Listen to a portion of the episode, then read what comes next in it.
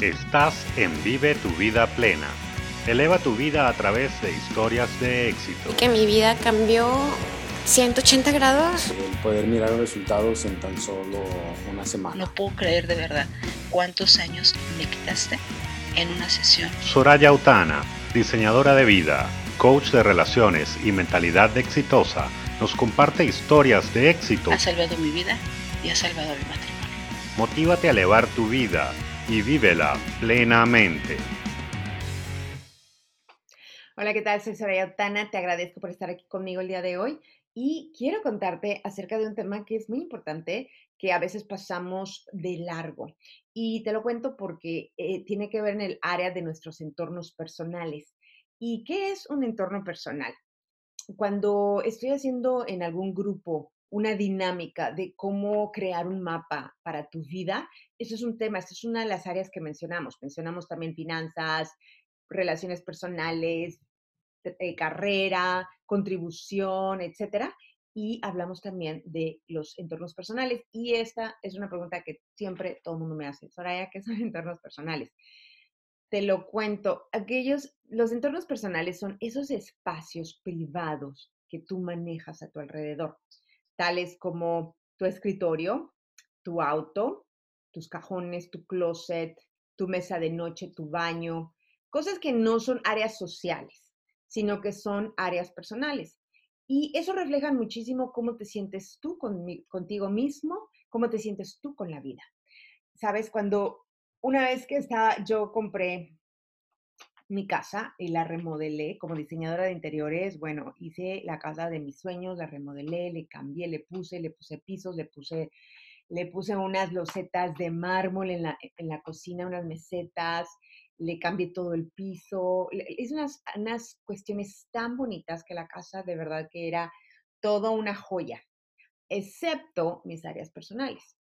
Y vino un amigo y una amiga, coincidentemente, y entonces eh, me estaban hablando de la remodelación, les estaba contando de toda la casa y les dije que yo me detuve en, en no remodelar mi baño, mi recámara, mi oficina.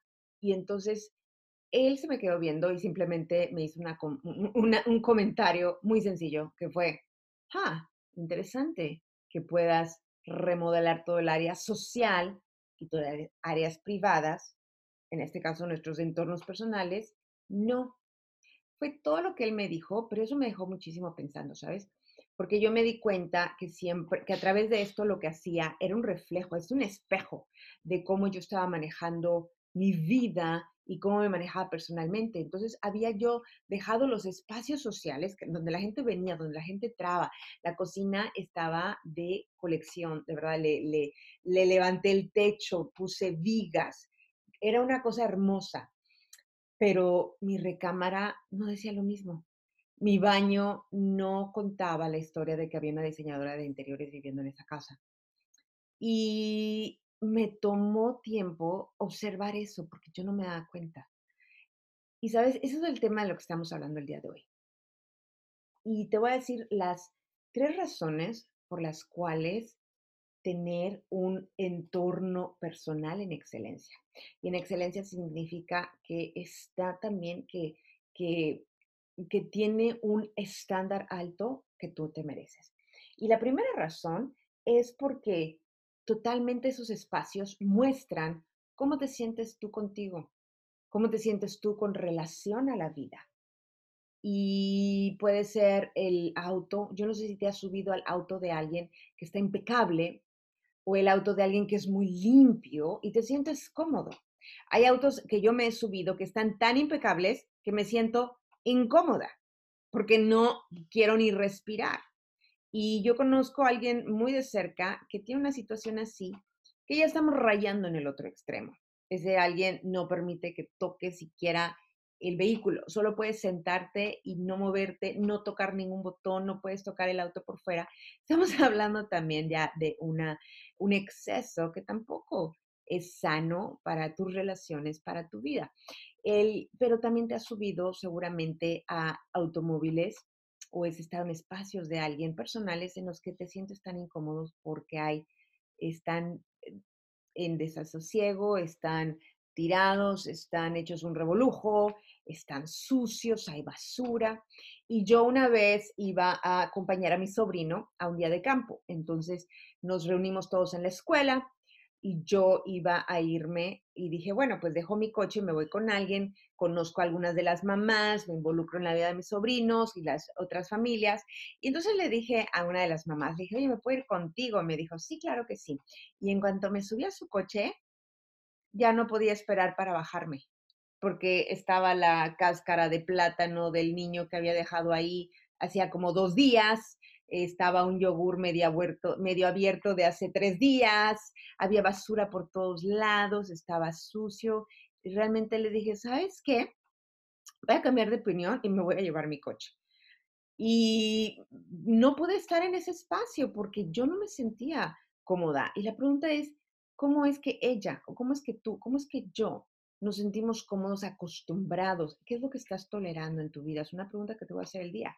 ¿Qué estás tolerando en esos espacios? ¿Por qué toleras la luz vencida de tu coche? ¿Por qué toleras un escritorio siempre saturado de cosas? Está todo puesto. ¿Y por qué toleras unos, tu, tu recámara, tu cama sin hacer, tus zapatos por donde quiera? ¿Sabes? Yo te invito el día de hoy a que nos preguntemos, ¿qué es lo que esto me está diciendo acerca de mí? ¿Qué tanto me estoy cuidando yo de mí? De, no, no de mí, sino que yo, que yo me cuido por mí. ¿Qué tanto me estoy valorando? ¿Qué tanto me estoy apreciando? Porque eso es una cuestión que, que realmente son detalles que llevan muy lejano tu vida.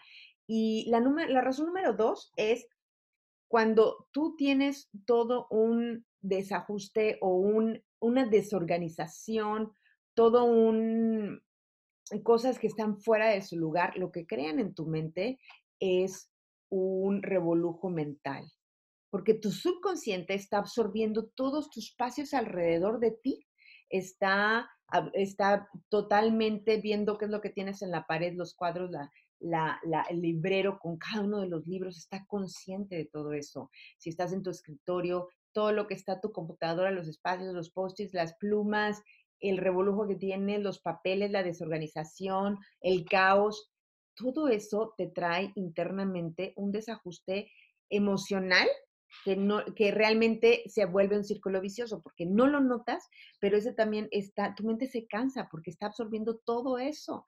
Y donde, donde hay una falta y una ausencia de orden y de paz, tu mente está agitada, constantemente trabajando. Yo, en lo contrario, te quiero invitar a pensar ¿Qué ha pasado? Si tú alguna vez has visitado un lago donde está tranquilo, eh, un lago con cisnes, ¿verdad? Tú puedes ver que hay una paz, es un remanso, es una tranquilidad y hay una experiencia diferente de ese lugar por parte tuya. Cuando tú ya tu casa está limpia, está recogida, está bien, tú te sientes bien, porque en esos espacios hablan muchísimo de tu entorno emocional. Y esa es mi invitación al día de hoy a ti, a que veas qué es lo que está pasando, qué es lo que yo estoy tolerando, por qué estoy tolerando tener esto lo otro. Y te lo digo porque para mí siempre fue un tema en el que he estado creciendo, venciendo en esa área, porque para mí naturalmente no tengo ninguna necesidad de, de, arreglar porque se me da hacer lo contrario. Si tú me pudieras dejar, si yo no me cuido y tú me dejas en un espacio, yo en cinco minutos puedo elaborarte un caos magnífico. Y eso siempre me decía mi mamá de chica, Soraya, es que tú pareces verdolaga porque te extiendes por todos lados. Y para mí es normal porque es parte de mi temperamento, pero sabes que yo no me puedo excusar en eso siempre, sino que yo he aprendido a tener mis espacios en excelencia porque cuando lo hago me siento mucho mejor. Esa es la razón por la que estamos hablando, es el, el, poder tener esa claridad de pensamiento. Me concentro mejor cuando mi escritorio está limpio, cuando mi cama está tendida y he aprendido a hacer lo primero que hago en la mañana es extender la, cama. Aunque alguien venga y te ayude y te apoye con la limpieza, es un muy buen ejercicio mental el tú hacer tu cama. Y, y sabes, esos son los detalles que se van convirtiendo en que tú seas un éxito, que es el número tres al que te voy a llevar. El punto número tres es porque los pequeños detalles te llevan al éxito. Hay una frase que uno de los generales de Estados Unidos em, decía, es que los zapatos bien boleados salvan vidas. Y tú dices, bueno, ¿cómo es que qué tiene que ver un zapato bien boleado con una vida? Y entonces él, él llevaba a, comentar que cuando, cuando un soldado toma el tiempo y la disciplina de bolear sus zapatos todos los días, constantemente, es un soldado que tiene la disciplina de entrenar su mente de tal manera que la mente obedece, el cuerpo obedece, la, voluntad obedece lo que esta disciplina requiere. Y ese mismo soldado cuando va a batalla puede tener la disciplina de seguir órdenes que le salven la vida. Mientras otro que no tiene de esa disciplina y que cuando llega el momento de la batalla, que llega el momento de actuar, no tiene el control de su mente y no sabe cómo accionar. Y por eso es que estos detalles tan pequeños que se puedan ver insignificantes realmente son muy grandes. Yo te invito a que el día de hoy tú veas ¿Cómo está salvando mi vida estos detalles en mis relaciones, estas disciplinas? ¿O soy una persona que totalmente puedo soltarlo y me vale y, y vivo en eso? O si tengo alguien que pueda ayudar, venir a ayudarme y hacerlo por mí, está perfecto. El punto es que tú vivas en un lugar que está libre de todo el caos, que esté organizado, que esté ordenado, porque eso te provee a ti una claridad en tu pensamiento para poder pensar mejor, para tener, e, es conducente también a unas mejores relaciones. Y yo te garantizo que cuando tú vas a casa de alguien, si has visitado casa de alguien o si tú vives en una casa donde está todo aventado por, para arriba, yo te garantizo que esa casa emocionalmente tiene muchísimos conflictos a nivel familia, a nivel gente que vive en esa casa y es como tú organizas tu mundo interior, es tu, mundo exterior. Entonces tu mundo exterior se vuelve un reflejo de cómo estás viviendo interiormente. Así es que el día de hoy, mi querido Pacas, mi querido amigo que me escuchas, yo quiero invitarte a que tú evalúes cómo están tus espacios personales qué es lo que tú toleras, dónde te quedas tú cuando sales de viaje, qué es lo que, que, tú permites en tu vida, cómo te apapachas y cómo te valoras a ti como para decir, sabes que yo valgo la pena tener espacios lindos, tener espacios saludables, tener espacios sanos, tener espacios recogidos, ordenados y que estén hermosos no necesito gastar demasiado dinero, pero que esté bien, que a mí me haga sentir mi entorno personal de una manera que yo pueda sonreír, donde me siento trabajar, donde me siento dormir, donde me siento comer, de mi baño, etcétera. Entonces, el día de hoy yo te estoy invitando a que tú diseñes una vida que ames vivir, a que vivas una vida plena al por el simple hecho de acatar y poner atención a estos detalles. Si esto te ha gustado, te invito a que me, a que me comentes, a que me escribas y a que compartas este, este mensaje. Mientras tanto, te espero en mi próximo episodio y que puedas vivir también te invito a que vivas una vida plena. Chao, chao. Esto fue Vive tu vida plena. Eleva tu vida a través de historias de éxito. Te invitamos a compartir este episodio. Síguenos en redes sociales, arroba Soraya Autana, y relátanos tu historia de éxito.